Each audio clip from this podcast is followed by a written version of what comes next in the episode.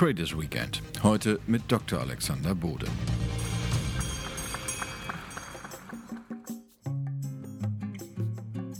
Corona hat die Welt im Griff und Wochenenden mit Freunden, selbst mit der größeren Familie, sind fürs Erste tabu.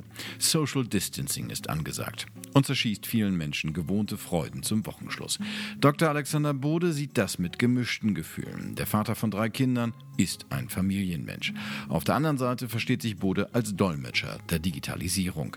Und als solcher wirbt er für die Auseinandersetzung vor allem aber die Akzeptanz neuer Technologien, gerade in kleinen und mittelständischen Unternehmen. Unternehmerisches Denken ist ihm seit seiner Kindheit vertraut. Schließlich ist er im Umfeld des familieneigenen mittelständischen Maschinenbaubetriebs groß geworden. Er selbst hat allerdings die akademische Laufbahn der unternehmerischen vorgezogen, zunächst zumindest.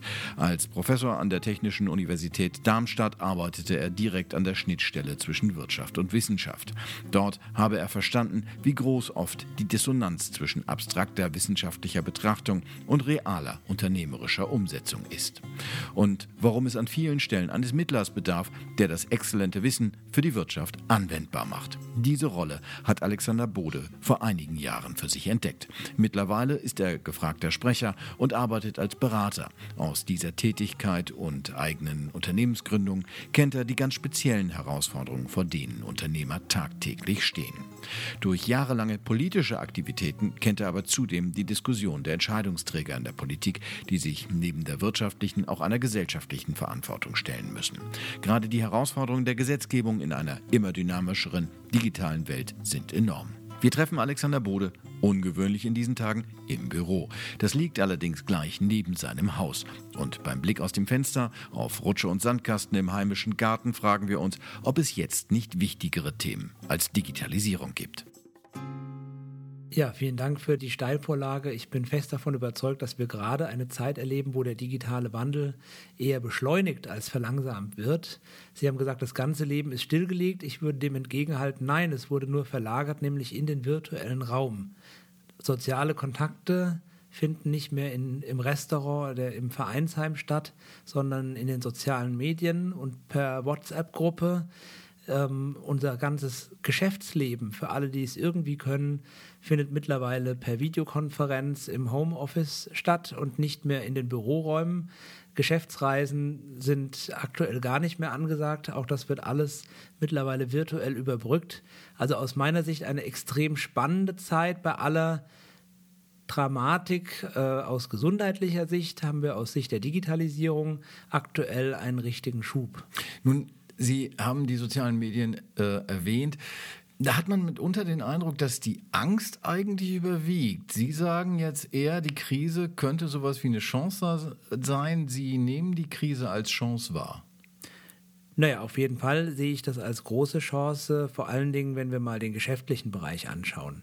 Im Privaten waren die Leute ja schon mit sozialen Medien in den vergangenen Jahren zunehmend vertraut, aber gerade im geschäftlichen Bereich ähm, waren wir doch an ganz vielen Stellen auf Widerstand gestoßen, wenn es darum ging, hier mal mit äh, Videokonferenzformaten Sitzungen zu organisieren. Jetzt auf einmal merken die Unternehmen, ne, wir müssen es machen, weil unsere Mitarbeiter sind im Homeoffice, ob freiwillig oder erzwungen.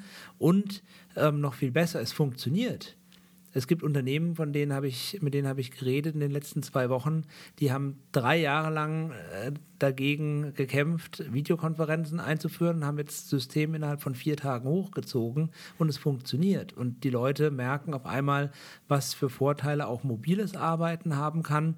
Und diese Erfahrung, das ist ja wie immer im Leben, die nimmt einem niemand mehr. Und ich bin fest davon überzeugt, dass ganz viele Leute diese auf diese Erfahrung in Zukunft, also nach Corona, nicht mehr ganz verzichten wollen. Sie als Dolmetscher der digitalen Vision sind ja schon seit längerem unterwegs und sagen, dass man mit dieser Digitalisierung auch die Widerstandsfähigkeit von Unternehmen stärken kann. Jetzt gibt es den Kampf, hätte ich jetzt fast gesagt, aber die Auseinandersetzung darüber, was ist wichtiger? Ist es besser, ein Unternehmen widerstandsfähig zu machen oder ist es besser, ein Unternehmen resilient zu machen? Das heißt, dass es Schwächen adaptieren kann. Inwieweit Inwieweit würden Sie Corona als äh, ein ähm, Impulsgeber sehen, um in dieser Hinsicht äh, vielleicht die richtige Antwort zu geben? Also Corona ist zunächst einmal eine Zäsur. Wir leben in den aktuellen Zeiten Dinge, die hätten wir maximal einem schlechten Science-Fiction-Roman zugeordnet, aber niemals in der Form für möglich gehalten. So, und diese Zäsur, ist, davon bin ich fest überzeugt, führt dazu, dass manche Leute anfangen, über das, was im sehr eingeschwungenen Zustand über viele Jahre, teils Jahrzehnte funktioniert hat, vielleicht mal kritisch hinterfragt wird. Fangen wir mal an mit der Frage der Lieferketten. Wir merken auf einmal Lieferketten, die über Jahrzehnte eingespielt waren und selbstverständlich funktioniert haben, selbst in der Finanzkrise noch funktioniert haben. 2008, 2009 die Reisen, da kommt auf einmal kein Material mehr nach und das ist so eine Zäsur, die den Leuten hoffentlich die Augen öffnet, dass man vielleicht anfangen sollte, sich nicht nur auf einen Lieferanten aus Fernost zu verlassen, sondern immer auch noch eine zweite Option zu haben und damit eben die eigene Widerstandsfähigkeit oder man könnte auch sagen, die Krisenreaktionsfähigkeit zu erhöhen. Und da haben wir eben in ganz vielen Bereichen ähm, nicht nur Nachholbedarf, sondern wir müssen uns in vielen Bereichen auch mit der Frage auseinandersetzen als Unternehmen, wie wir das künftig erreichen wollen, ähm, dass wir unsere Kunden bedienen können, auch wenn die Rahmenbedingungen schlechter sind. Was also heißt, man müsste das Problem als Lösung begreifen, um daraus äh, Nutzen zu ziehen. Naja, zunächst mal muss man äh, sehen, dass wir jetzt eine Situation erleben, die wir so noch nicht hatten. Das ist jetzt erstmal ein ganz akutes Problem. Damit müssen die Leute jetzt in den nächsten eins, zwei, drei Wochen umgehen.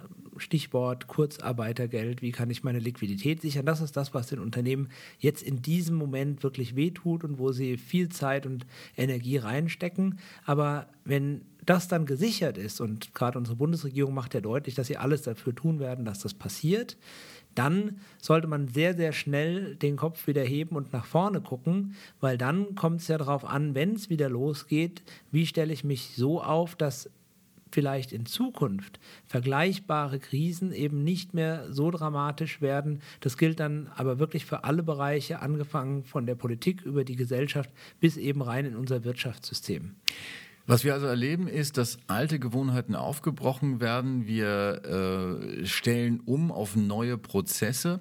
Wenn das aber dauerhaft passieren soll, steht ja die Frage, haben wir überhaupt die Infrastruktur dafür?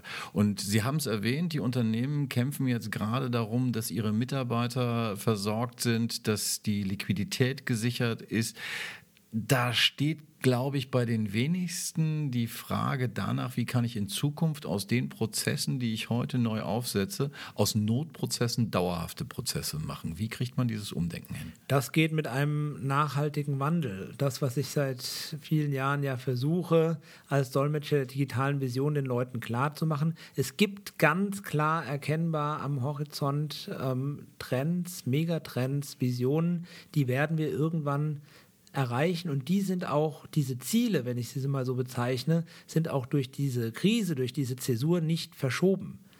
Die werden an der einen oder anderen Stelle eine Beschleunigung erfahren, dass sie vielleicht schneller erreicht werden, an anderen Stellen wird etwas verlangsamt.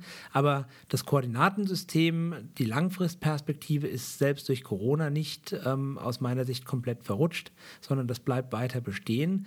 Und je früher sich die Unternehmen jetzt mit der Frage auseinandersetzen, was bedeutet eigentlich diese Vision für meine Entscheidungen heute und jetzt dann dazu noch die Chance nutzen, nicht aus einem auf Hochtouren laufenden Motor sozusagen reinzugreifen und zu sagen, jetzt muss ich was ändern, sondern diese Zäsur zu nutzen und zu sagen, wenn wir jetzt wieder hochfahren, die Systeme, dann verändern wir es gleich in die Richtung, dass wir auch für die Zukunft gut aufgestellt sind. Das ist aus meiner Sicht die Chance und die Unternehmen, die das erkennen, die werden dann sehen, dass sie einen großen Vorteil haben. Und wenn ich eine Anmerkung da noch machen darf, ähm, es gibt in der Vergangenheit sehr, sehr viele gute Beispiele, wo Unternehmen, die dann wirklich einen großen Aufstieg ähm, vollzogen haben, genau aus solchen Krisensituationen hervorgegangen sind, weil sie eben früh erkannt haben, in der Krise nach vorne zu schauen und die richtigen Investitionsentscheidungen zu treffen.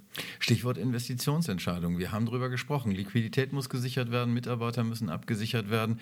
Das kostet Geld. Das ist jetzt erst einmal gebunden und in der Vergangenheit ist das Geld nicht investiert worden in diese Infrastruktur bei vielen Unternehmen.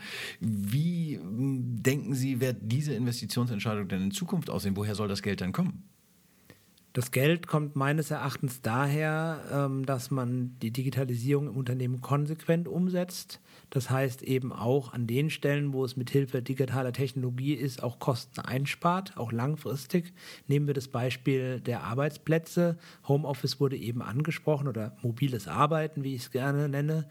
Ähm, die Unternehmen werden merken, wir werden in Zukunft nicht nur Geld für Reisekosten einsparen, was in manchen Unternehmen signifikante Positionen sind, sondern warum brauchen wir noch für jeden Mitarbeiter einen einzelnen Arbeitsplatz? Nein, es geht eben auch einfacher. Microsoft hat in seinem Deutschlandbüro nur noch 50 Prozent Arbeitsplätze gemessen an der kopfmäßigen Belegschaft. Und es funktioniert, weil die Leute eben flexibler sind, weil sie eben alle Flexibilität auch nutzen. Und wenn sich solche Dinge ähm, im Unternehmen dann auch umsetzen in Form des kulturellen Wandels, dass die Leute verstehen, das sind große Chancen, bringt einen großen Nutzen für jeden Einzelnen, dann freut sich am Ende auch der Controller darüber und dann kann der Unternehmer auch guten Gewissens diese Investitionsentscheidungen treffen. Heißt also mit anderen Worten, im Prinzip äh, verdient die Digitalisierung das Geld, was sie kostet, selbst. Ja, davon bin ich fest überzeugt. In der Langfristperspektive nicht zuletzt deswegen, weil wir insgesamt ähm, auch Wohlstandsgewinne über, darüber erzielen können. Wohlstandsgewinne in der Form, dass zum Beispiel die Menschen viel weniger zur Arbeit pendeln müssen um bei dem Beispiel zu bleiben. Ich habe gerade heute Morgen mit einem Bankmitarbeiter gesprochen, der sagt, ach, ich kann jetzt auch Homeoffice machen, das ist jetzt für uns ganz neu. Äh, ich fahre sonst jeden Tag eine Stunde nach Frankfurt rein, eine Stunde wieder nach Hause. Sage ich, ja, stellen Sie sich doch mal vor, stellen Sie sich mal vor, Sie können in Zukunft drei Tage die Woche arbeiten von zu Hause, weil es funktioniert. Dann haben Sie in der Woche sechs Stunden Nettozeit gespart, die Sie für entweder mehr Arbeiten, also Produktivität, oder mehr Familie oder irgendein Hobby aufbringen können, anstatt sich im eigenen Auto in Richtung Frankfurt jeden Morgen in den Stau zu stellen. Klingt alles sehr toll, klingt äh, sehr visionär, ist äh, vielleicht aber auch schwer zu vermitteln, weil wenn man jetzt der, dieser Tage äh, die Medien scannt, dann fällt einem auf, dass äh, viel darüber berichtet wird, dass Deutschland eine sehr starke Rezession bevorsteht. Das heißt, wie kann man diese Themen tatsächlich nach vorne bringen? Wie kann man die Wachsamkeit, die Aufmerksamkeit darauf lenken? In Deutschland wäre ich als erstes mal froh, wenn wir aufhören würden, endlich ähm, uns immer wieder die Rezession herbeizureden. Es gibt ja Leute, die jetzt äh, geradezu erfüllt sind, dass jetzt wirklich wohl tatsächlich die Rezession kommt, über die seit eineinhalb Jahren geschrieben wurde und, und berichtet wurde. Ähm, ich selbst bin geprägt durch die Zeit 2008, 2009 ähm, wo ich so meine beruflichen ersten Schritte getan habe. Und damals war es ja auch gerade für die Automobilunternehmen eine sehr schwierige Zeit, weil sie eben Überkapazitäten im Zuge der Finanzkrise sehr schnell und sehr stark reduziert haben. Da habe ich mit vielen Zulieferbetrieben zu tun gehabt, die hatten damals 40 Prozent Umsatzeinbußen und wussten nicht, wo die Reise hingehen soll. Und dann haben wir auf einmal Anfang 2010 gemerkt, das ging ganz schnell wieder los. Und alle, die nicht ihre Mitarbeiter entlassen, sondern nur in Kurzarbeit geschickt hatten, konnten sofort wieder auf volle Produktion hochfahren. Und deswegen ist Deutschland damals auch so gut durch die Krise gekommen. Und mit dieser positiven Erfahrung in, in meiner beruflichen DNA, wenn ich das so sagen darf, bin ich auch extrem zuversichtlich, dass die massiven Maßnahmen, die jetzt auch auf äh, Bundesebene beschlossen wurden, dazu führen werden, dass wir schnell aus der Talsohle wieder rauskommen. Wenn jetzt, das ist immer so ein bisschen das kleine Wenn dabei, natürlich sich die ähm, Pandemie nicht nochmal in einer Form verschlimmert, wie wir es jetzt im Moment nicht absehen können. Aber grundsätzlich sind Sie Optimist. Sehen Sie denn schon erste Zeichen dafür, dass das greift, dass die Trends, die Sie beschrieben haben, jetzt äh, Wirklichkeit werden? Ich sehe ganz deutliche Signale hinsichtlich des digitalen Wandels. Also alle Leute, mit denen ich in den letzten 14 Tagen gesprochen habe, und ich habe viele Telefonate geführt, ähm, weil man ja jetzt auch weniger unterwegs ist, ähm, kann man mehr telefonieren da waren ganz viele Erlebnisse von eben diese flexible Arbeiten und dass man das auf einmal total interessant findet, dass es jetzt auf einmal funktioniert.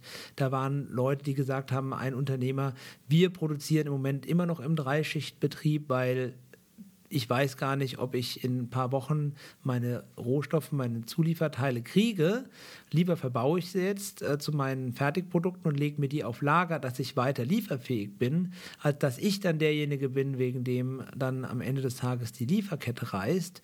Ähm, also Sie sehen, wir haben da weiterhin eine ganze Menge an, an klugen Köpfen, an guten Entscheidungen und ich bin fest davon überzeugt, mit unserer Struktur, mit unserem Mittelstand, mit ähm, unserem Wirtschaftssystem, was wirklich die letzten Jahre ähm, sehr gut gewirtschaftet hat und auch ein bisschen Polster anbauen konnte an der Stelle, bis hin eben zum Staat, der auch bereit ist, die Polster jetzt hier abzubauen und voll äh, in den Wiederaufschwung ähm, zu investieren, werden wir da ähm, gut aus der Krise rauskommen. Das heißt nicht, dass am Ende des Tages jeder Einzelne ähm, dann gut da rauskommt, aber ich denke, im Großen und Ganzen, wenn wir die Chancen und die Potenziale nutzen, kann Deutschland insgesamt gewinnen.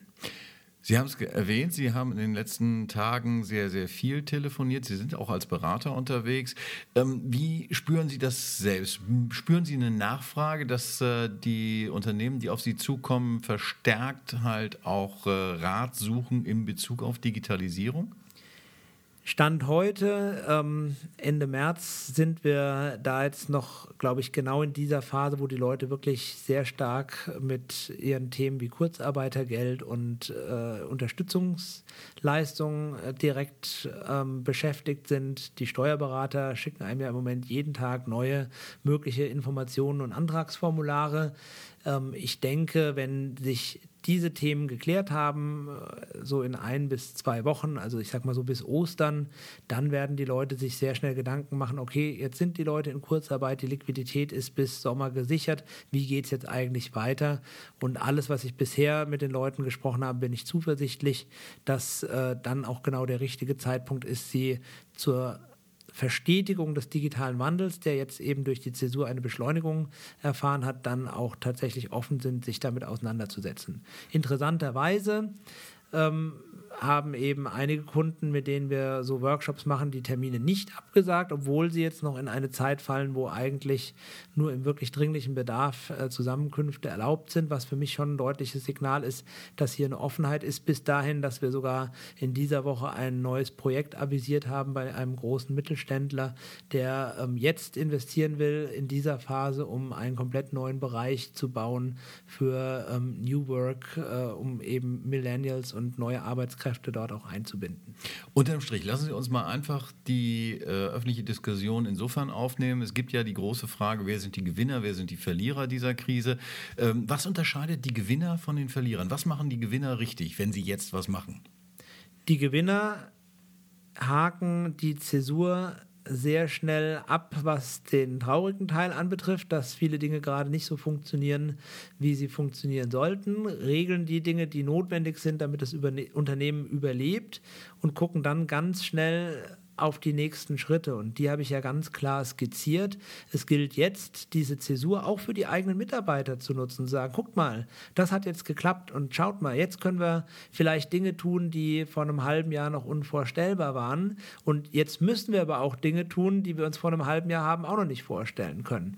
Und das sind eben die Gewinner, die aus meiner Sicht dann gut durch die Krise kommen, wenn sie sich jetzt damit auseinandersetzen, wie sieht unser Kunde von morgen aus, ähm, welche Trends werden langfristig Bestand haben, Krise hin, Krise her. Und vor allen Dingen, wie können wir uns so aufstellen, dass wir die Bedürfnisse unserer Kunden von morgen dann bedienen können. Das hat ja auch auf der Kundenseite eine ganz klare Auswirkung. Ähm, viele Leute machen jetzt erstmals in dieser Tage die Erfahrung, dass man auch online shoppen kann. Die Zahlen von Amazon sprechen für sich. Viele Leute machen die Erfahrung, dass man auch beim Bäcker mit EC-Karte zahlen kann. Bisher haben wir unser Bargeld lieber gehortet, als die Karte zu zücken. Und so sind sind es ganz, ganz viele kleine Bereiche, wo wir ähm, einfach sehen, da wird sich der Kunde von morgen verändern und das hat in jeder Lieferkette Auswirkungen bis auf den allerersten Zulieferer. Ein schönes Schlusswort. Ich danke Ihnen herzlich.